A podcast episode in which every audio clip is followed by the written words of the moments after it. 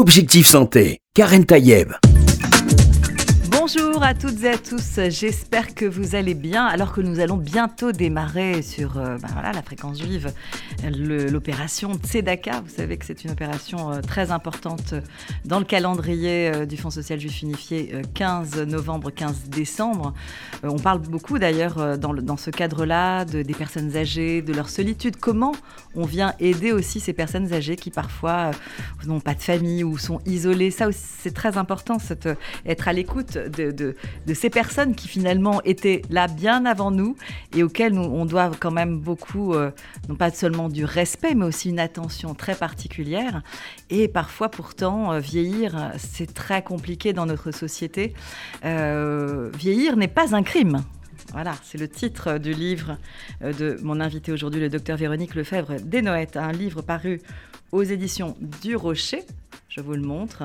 Bonjour, docteur Véronique Lefebvre euh, des Noëttes. Vous êtes psychiatre du sujet âgé. Oui. Et euh, merci pour ce très beau livre parce que en fait, vous nous parlez d'abord de ces personnes que vous connaissez bien, que vous côtoyez euh, euh, au quotidien dans, votre vie, euh, puisque vous avez décidé de vous consacrer à eux hein, dans, votre rôle de psychiatre, psychiatre du sujet âgé. Non seulement, bien sûr, on vous avait reçu pour parler de la maladie d'Alzheimer, mais aussi vous êtes au quotidien avec eux dans un hôpital de gériatrie.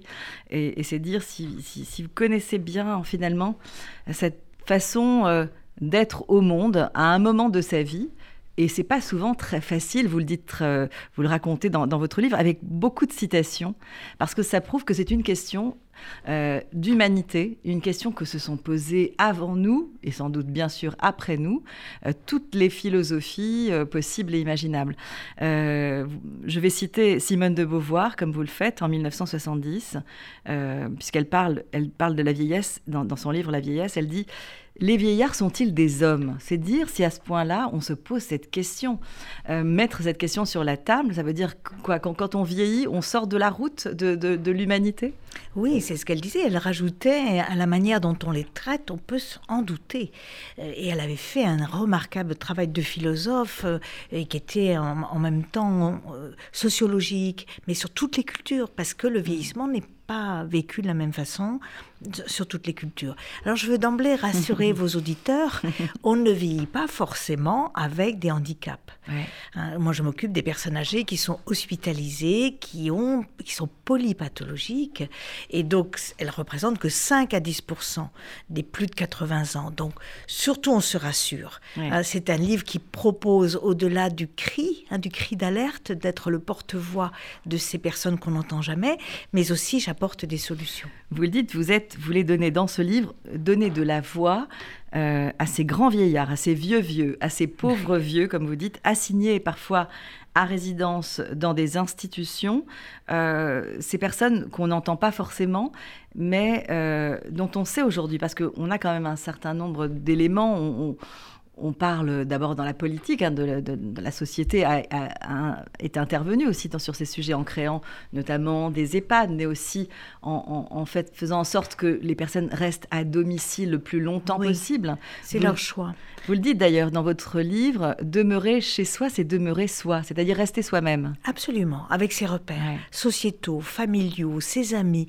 Euh, ils sont déportés. Mhm. Vieillir n'est pas écrit, mais on les criminalise. On les met loin des yeux, loin du cœur, dans des lieux qu'ils n'ont pas choisis. Alors oui, c'est un choix politique, mais nous sommes très déçus puisque la loi grand âge n'a pas été promulguée. Ça fait des années que nous l'attendons.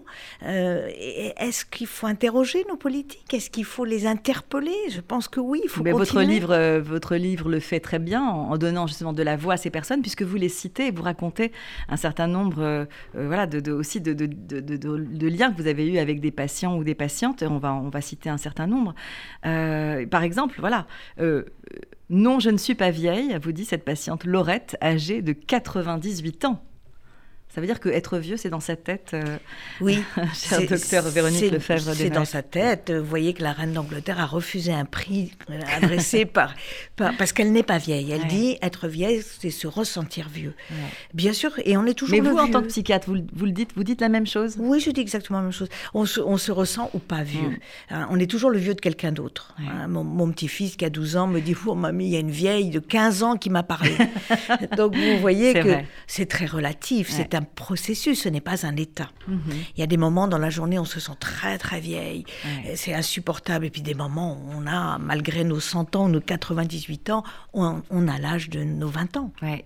Vous le dites d'ailleurs, vieillir n'est pas une maladie. Oui, heureusement. C'est un processus dynamique qui est naturel. Mhm. Mais ce qu'on n'aime pas, et c'est normal, c'est vieillir avec handicap, parce que ça nous rappelle notre finitude.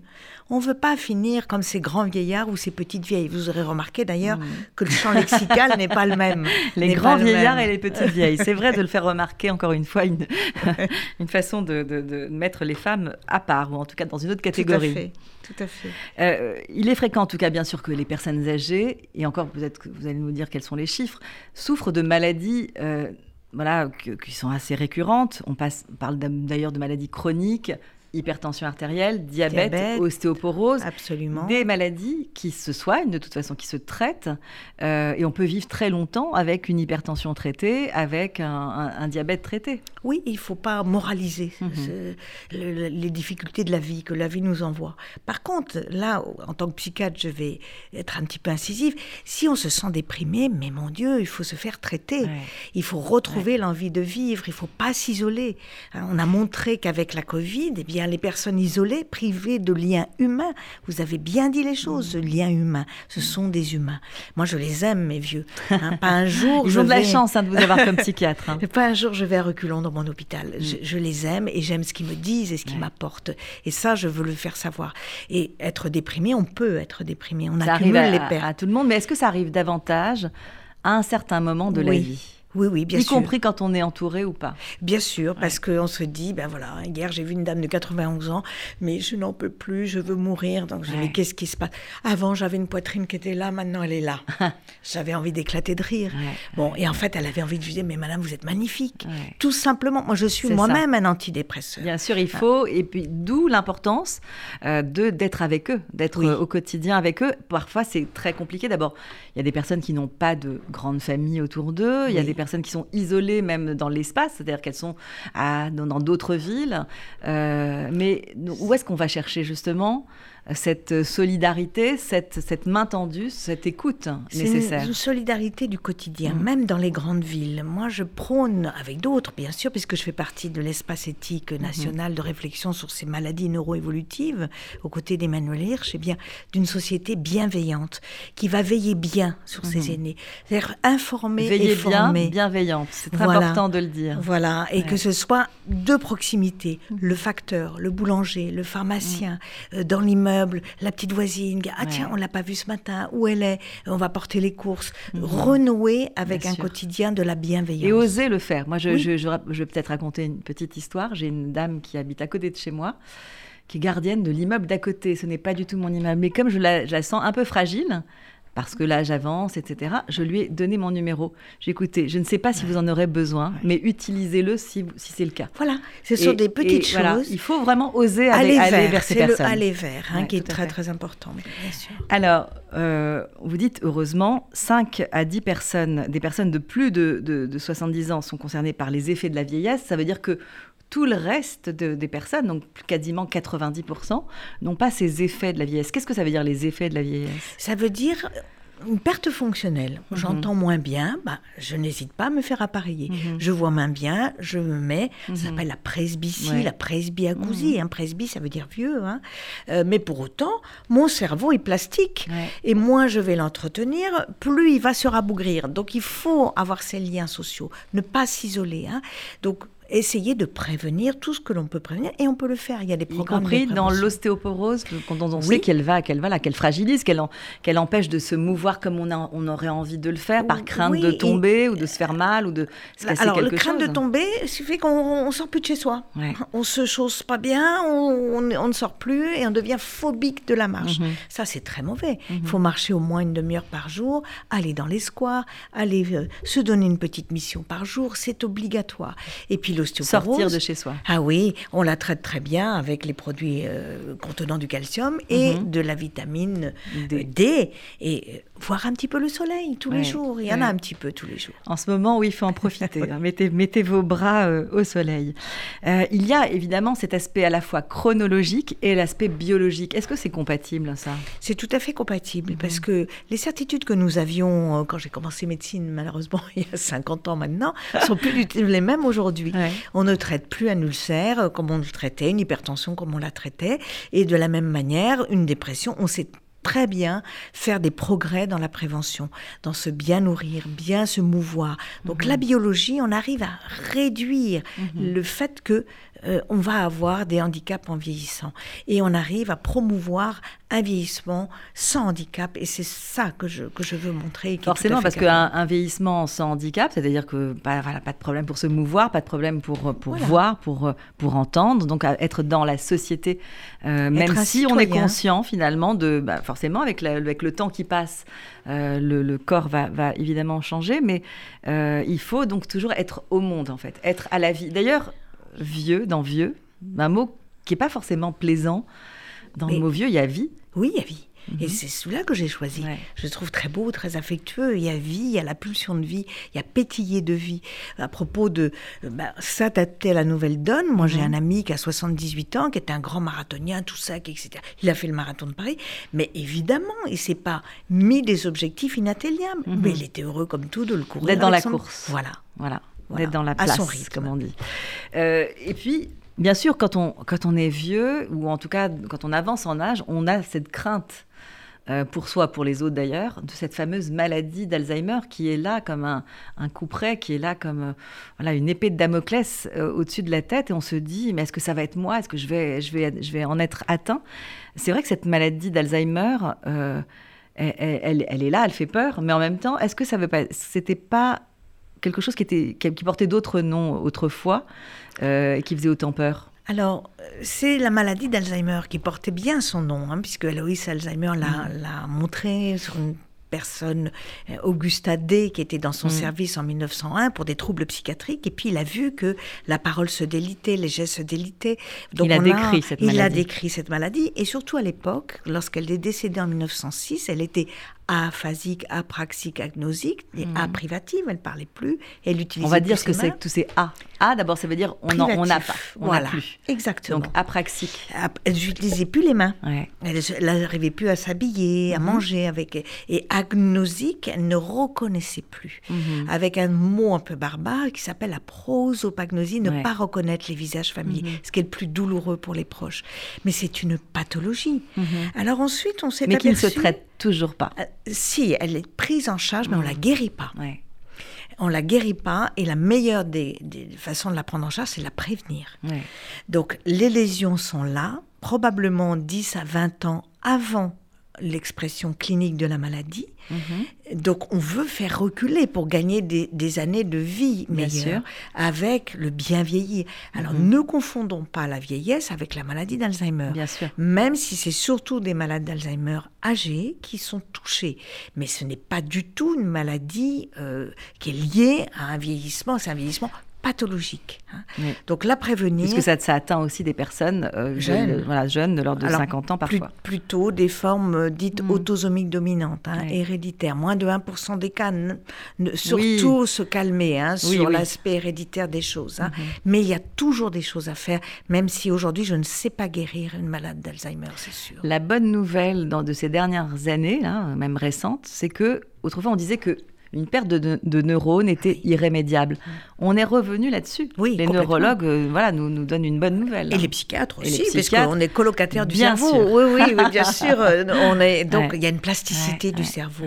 Et vous voyez, on, discute toutes les mmh, deux, ça mmh. se passe bien. Et bien, tout de suite, il y a des nouveaux boutons synaptiques qui se mettent en jeu. Qui D'où l'importance de communiquer, de, parler à quelqu'un, de ne pas être seul dans son coin, de ne pas être isolé. Rien n'est pire que la solitude. Oui, c'est le grand mal du XXIe siècle, bien sûr. On l'a vu pendant la canicule, on l'a vu pendant la Covid, on le voit avec les personnes dépressives qui, mm. qui s'auto-assimilent le fait de disparaître de la circulation tellement elles sont seules. Un mot sur le, Covid et la gestion de cette Covid pendant euh, toute cette période, et notamment dans les EHPAD. Je ne parle pas euh, de, la catastrophe, notamment au début avec euh, toutes ces, tous ces morts, hein, mm. et en lien avec le Covid, mais le fait d'avoir interdit aux familles de venir. C'est une grave erreur. Ça, justement, au niveau, voilà, je pose la question à la psychiatre. Oui, c'était une grave erreur. et d'ailleurs, nous l'avons très vite euh, mis en cause dans mon hôpital. Mhm. Nous avons toujours privilégié les visites de famille, malgré les pénuries de masse, de tenues à usage unique, pour les fins de vie, mhm. pour les patients décédés, pour les soins palliatifs, c'est inadmissible que les mhm. familles ne puissent pas venir. Et nous avons maintenu, dès que ça a été possible, de nouveau les visites, autoriser les visites. Alors évidemment, avec des consignes de respect des gestes barrières, ce que nous faisons aujourd'hui. Mais le lien humain, c'est le lien qui nous fait vivre. Mhm. C'est l'altérité. Est-ce que vous avez eu des patients qui vous ont parlé de ça, justement? Oui, Bien sûr, une vie comme ça, c'est pas la peine. Mhm. Je préfère euh, mourir, me laisser mourir. Et elles sont mortes de chagrin si on les avait pas traitées hein, comme une mélancolie. Hein. Est-ce que ça veut pas dire aussi, ou en tout cas, est-ce que ça veut dire que, la, que les liens avec la famille sont, euh, ou en tout cas les proches, euh, sont, sont, très importants. Est-ce qu'ils sont plus importants que ceux qu'on peut avoir avec, avec les, les soignants? Ils sont Parce que les, les, soignants étaient présents. Oui, ils sont... mais est-ce qu'ils ne peuvent pas, ils ne peuvent pas à ce moment-là remplacer Voilà, ils sont pas du même ordre. Alors on, on, remplaçait en soins de longue durée, mmh. bien sûr, parce que les familles n'étaient pas là, ou dans les EHPAD. Mmh. Euh, et moi, je peux dire que dans mon hôpital, aucun patient n'est mort seul. Mmh. Nous avons toujours été là. C'est ça qui a fait peur à tout le monde, en disant mais c'est ignoble quand ils sont morts. Non, euh, dans mon unité spécifique pour les malades d'Alzheimer, nous avons eu neuf décès consécutifs. Les aides-soignantes ont dit des paroles magnifiques, mm. ont inventé de nouveaux rituels. Il faut rassurer les familles. On ne meurt pas seul dans un hôpital. Alors peut-être dans les EHPAD, parce que évidemment, ils étaient déjà en flux tendu. C'est un gros sujet, ça, ce qui se passe euh, derrière les murs des EHPAD. Hein. Et il faudra y revenir, je pense. Alors, bien sûr, c'est des sujets très douloureux, euh, parce que j'imagine qu'il y a des familles qui ont, qui ont vécu ces, ces, tragédies.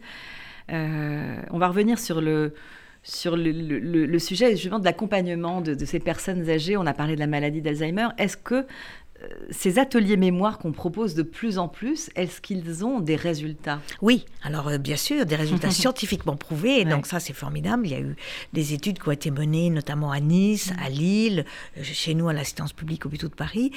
bien sûr, sur la dépression, plus de mm-hmm. dépression, les apprentissages, des apprentissages à tout âge. On est tout à fait capable d'apprendre de nouveau. Des, choses même qu'on avait oubliées. Ah, complètement qui ressurgissent, puisque mhm. notre mémoire émotionnelle. Qu'est-ce qu'on apprend dans ces ateliers mémoire, par Alors, exemple on apprend à bien s'orienter dans le temps, dans l'espace. C'est déjà pas mal. Hein. on apprend à éveiller sa curiosité, on apprend à réveiller sa mémoire biographique, mhm. sa mémoire sensorielle. Et puis, on apprend de nouvelles petites histoires. On apprend à calculer, on apprend à faire des jeux de mots, on apprend à stimuler son cerveau mhm. avec une gradation des exercices qui sont très basiques au début et à la fin beaucoup plus complexes. On fait des liens entre le geste du quotidien et puis les outils pour y avoir accès, etc. Mhm. Le plus difficile dans nos ateliers mémoire, c'est faire des ateliers qui soient cohérents au niveau socioculturel de nos participants et puis de l'évolution ou non d'une maladie d'Alzheimer. Parce qu'on n'aime pas du tout voir des gens qui peinent à, se dire je sais mhm. plus où je suis, je sais pas quel jour. Voilà. Donc il faut faire très attention. C'est là où l'éthique a son rôle. Alors justement, quand on dit euh, je ne sais plus où je suis, quelle heure il est, ou quel jour nous sommes, ou quel mois, bien entendu, souvent on pense maladie d'Alzheimer. Est-ce que euh, comment fait-on la différence?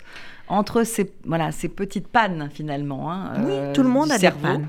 Par exemple, la plus grande panne, c'est de ne pas se souvenir d'un nom propre. Ouais. Eh bien, 5 100% des personnes de plus de 50 ans ne se souviennent pas des noms propres, mais c'est Mhm. pas du tout une pathologie, hein, puisque le circuit mémoriel est beaucoup plus compliqué à retrouver pour un nom propre, alors qu'on arrive à se raconter des histoires pour notre propre histoire. Les pannes peuvent être liées à une dépression, à des troubles de l'attention, de concentration, à un mauvais sommeil, à une petite bouffée d'hypertension artérielle tout d'un coup. Ce sont des pannes, vous l'avez bien dit. Une panne, ça se répare. Ouais. Eh bien, si on a des, des inquiétudes, si ça retentit trop sur les actes de la vie quotidienne, mais il faut aller en consultation mémoire de proximité, c'est évident. Alors, on va se retrouver dans, dans un tout petit instant avec euh, cette chanson de Zaz. Juste avant, cette petite phrase que vous citez du célèbre anthropologue et ethnologue Claude Lévi-Strauss Le corps ne répond plus, mais l'esprit est là, bien vivant. Et ça, c'est une très belle phrase pour définir euh, la vieillesse, le grand âge, comme on dit. On va se retrouver juste après.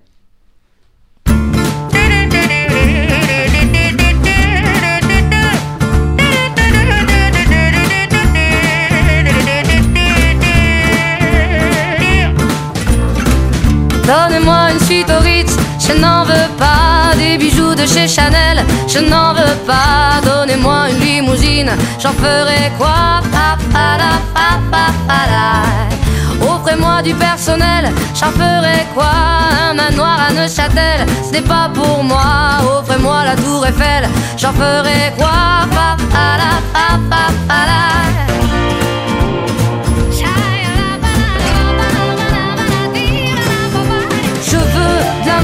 De la joie, de la bonne humeur. Ce n'est pas votre argent qui fera mon bonheur. Moi je veux crever la main sur le cœur. Allons ensemble découvrir ma liberté. Oubliez donc tous vos clichés. Bienvenue dans ma réalité.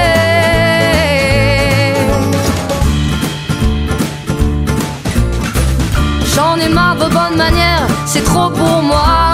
Mange avec les mains et je suis comme ça. Je parle fort et je suis France, excusez-moi. Fini l'hypocrisie, moi, je me casse là. J'en ai marre des lampes de bois. Regardez-moi, de toute manière, je vous en veux pas. Et je suis comme ça. Je suis comme ça. Je veux de l'amour, de la joie, la bonne humeur. Ce n'est pas votre argent qui fera mon bonheur. Moi je veux crever la main sur le cœur. Allons ensemble découvrir ma liberté. Oubliez donc tous vos clichés. Bienvenue dans ma réalité.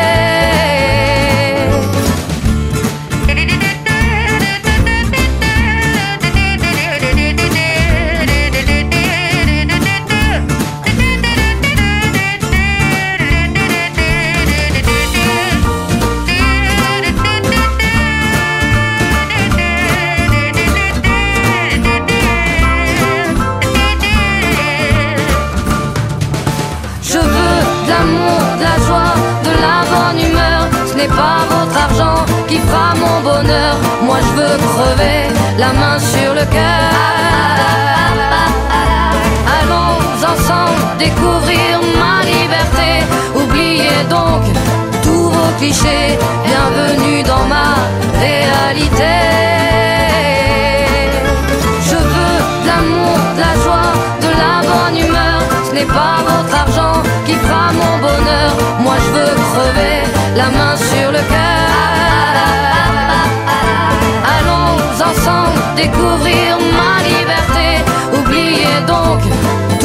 Bienvenue dans ma réalité.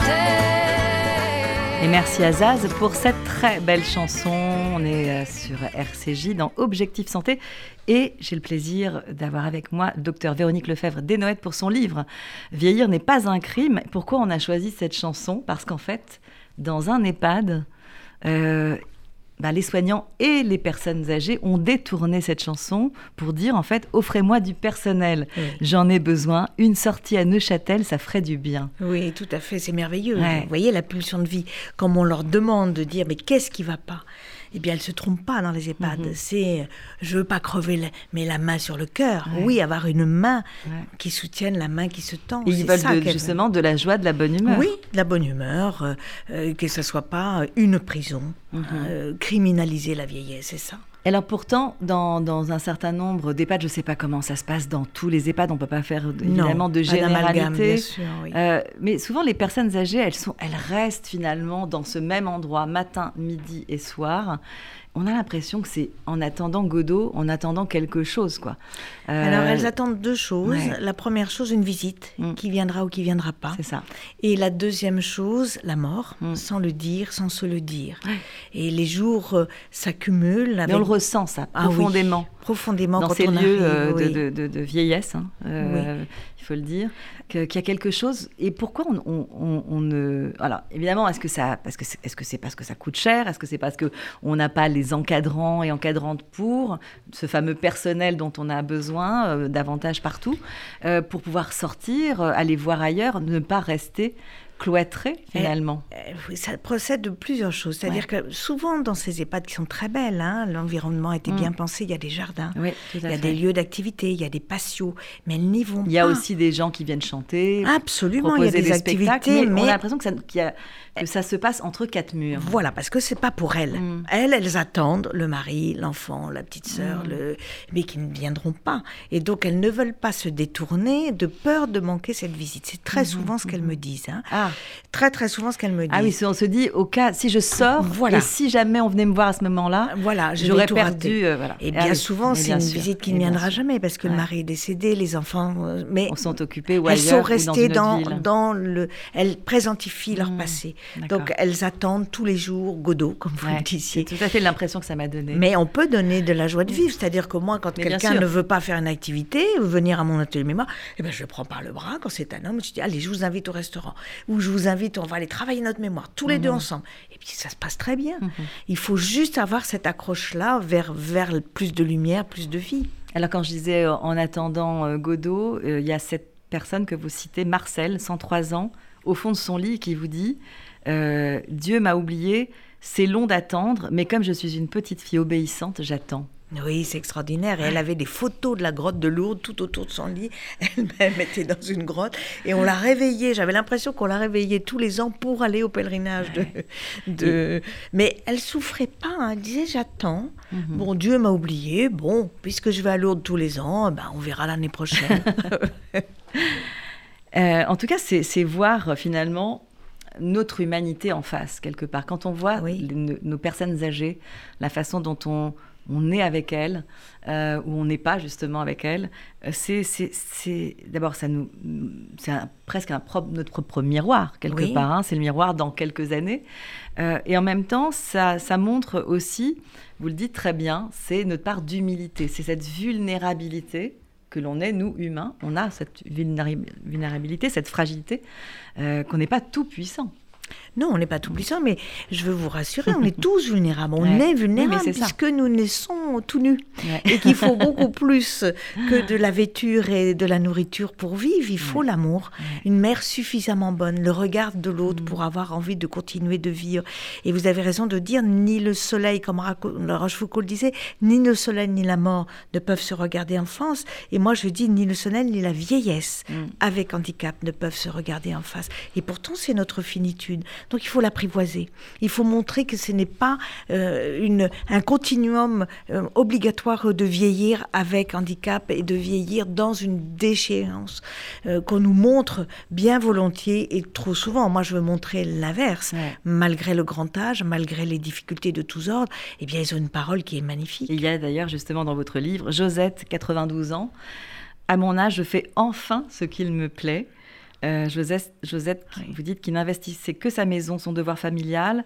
Une fois les enfants partis, euh, elle s'est permis de sortir, de s'inscrire dans une vie associative, euh, ou au contraire, Sylvine, 84 ans, qui a fait une vie de labeur en tant que femme de ménage dans une école, qui a préféré rester chez elle sans aucune contrainte à regarder ses séries en tenue négligée, dit-elle. Oui, eh bien, chacun est différent. Il faut accepter cette différence-là. Il ne faut pas massifier les vieux. Dès lors qu'on massifie les vieux, les Alzheimer, avec des injonctions, eh bien, les gens ne les suivent pas, les injonctions, hein, puisqu'ils sont des êtres Ouais. humains, bien sûr.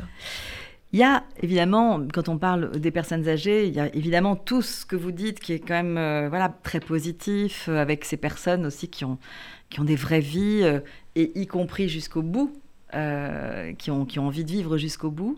C'est d'ailleurs la grande majorité hein, des, des personnes Oui. qui nous entourent, hein, vous, la- vous le dites très bien, puisque c'est ce handicap qui s'ajoute à la vieillesse qui handicape la vie finalement. hein. Absolument. Euh, mais en même temps, il y a, il y a aussi ce sujet très, très douloureux. On ne peut pas ne pas l'aborder quand on, on parle souvent de la maltraitance. Maltraitance des personnes âgées. Il y a un numéro d'ailleurs qui existe, c'est le 3977 Absolument, national. national. Allô, allô maltraitance. Allô maltraitance. 77% des déclarations sont, sont des déclarations de maltraitance aux personnes âgées. Ce sont les personnes âgées elles-mêmes qui appellent non, les ou l'entourage. l'entourage, elles-mêmes, elles peuvent le Mhm. dire, mais souvent elles n'ont pas les ressources. Moi, j'ai eu une personne âgée, ça m'a bouleversée. Vous savez, il y a les enfants du placard, eh ben, il y a les vieux du placard. Mhm. Elle est arrivée sous X avec des multiples factures, des, des- des traces de brûlures, de cigarettes. La, la famille la mettait dans un placard et la sortait une fois par mois pour aller chercher la pension Oh là là. à la poste. Et elle avait fini par tellement se casser, il y avait tellement de hurlements qu'elle était venue euh, euh, avec la police et les pompiers dans notre hôpital et, et il avait fallu l'hospitaliser sous X pour, la protéger. Donc évidemment, là, on est dans un cas ultime, Ouais. mais les petites maltraitances du quotidien qui ont lieu à domicile. Ouais. Bah, à ton âge, t'as pas besoin de ta pension, t'as pas besoin de ça, on va pas mettre le chauffage, t'as pas besoin de bien te nourrir, Ouais. t'es, t'es serré télé, bah moi je préfère le foot, hein, Ouais. je, je vais mettre le foot. Toutes ces petites choses-là qui fait qu'on nous assigne à vouloir disparaître quand Ouais. on est très vieux et dépendant. Et ces personnes sont fragiles, elles sont Très. même euh, vulnérables. très vulnérables et fragilisées. Et, et- et souvent, elles disent plutôt mourir que, que continuer une vie pareille. Et il y a des choses à faire, et c'est ce que je montre dans mon livre. Il y a aussi, pour nous personnels, on peut être maltraitant, Mhm. plutôt par négligence. C'est-à-dire qu'on se blinde, on n'entend plus les cris, on n'entend plus la sonnette. Ouais. J'ai mis des échelles un vraiment métier de prévention. difficile aussi. Extrêmement difficile, qui n'est pas assez valorisé. C'est le plus beau métier du monde Mhm. que de prendre soin de ses aînés. Il faut le valoriser en termes de fierté Bien à s'occuper des aînés et d'argent. Parce qu'il suffit pas d'être fier, il faut aussi, euh, pour les aides-soignantes, pour les auxiliaires de vie, qu'elles aient du plaisir à dire et la fierté de ramener une bonne paye à la maison en disant, ben voilà, je m'occupe des plus vulnérables, mais en Mhm. Je même suis temps, reconnue. je suis reconnue par la société. On, on va vers la fin de l'émission et il y a cette question que, que vous posez, euh, bien vieillir, est-ce rester jeune finalement? Alors attention, ne, ne sombrons pas dans le jeunisme. Ouais, voilà, Moi, j'aime pas du tout les De- publicités. Du jeunisme à l'agisme. Voilà, les publicités, on nous montre de façon ridicule des, des personnes âgées avec des lunettes de, noires en faisant un doigt d'honneur. J'ai jamais vu. Mes vrais vieux à l'hôpital, elles sont pas comme ça. Non, non, non, non. Elles sont au contraire pleines de douceur, pleines de transmission, de désir de transmettre. Alors elles sont jeunes dans leur tête. Ouais. Mais Elles Qu'est-ce que ça veut dire oublié. rester jeune? Eh bien, avec avoir une curiosité de la vie, Mm. les enfants, les tout petits, c'est quoi? Pourquoi? Pourquoi, maman? Alors pourquoi? Pourquoi la vie est comme ça? Pourquoi av- garder cette envie de vivre et de transmettre à nos, à nos aînés, et dans mon sens, et nos aînés de me transmettre à moi, et moi, évidemment, à mon tour, à mes enfants et mes petits-enfants?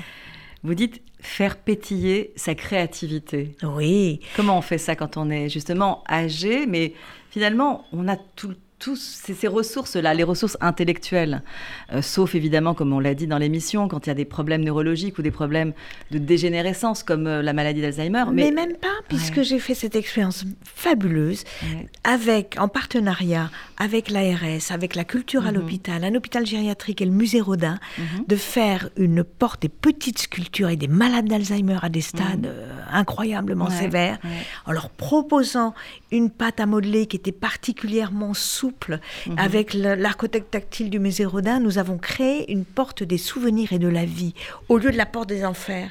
et elles sont allées visiter les musées Rodin. On a exposé cette porte. Je veux montrer qu'elles sont capables. La pire des choses, c'est ne pas leur proposer.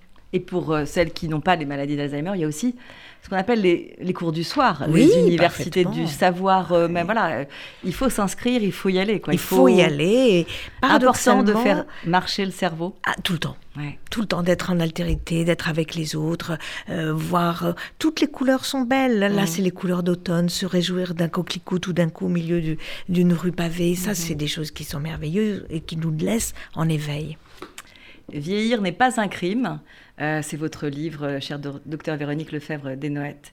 Euh, pour en finir avec la gise, un livre qui est paru aux éditions euh, du Rocher. Je rappelle que vous êtes psychiatre du sujet âgé et que vous êtes euh, justement dans un hôpital de gériatrie dans le Val-de-Marne. On peut le citer? Oui, c'est l'hôpital Émile Roux euh, à Limay-Brévannes dans le Val-de-Marne. Merci infiniment. Merci pour ce livre que je conseille vivement à toutes et à tous parce qu'on y apprend non seulement beaucoup de choses, mais on, on apprend surtout que finalement, vieillir, c'est la vie. Merci. Merci à vous. Merci beaucoup. Quant à vous, chers auditeurs et auditrices, bien sûr, je vous souhaite une très bonne santé.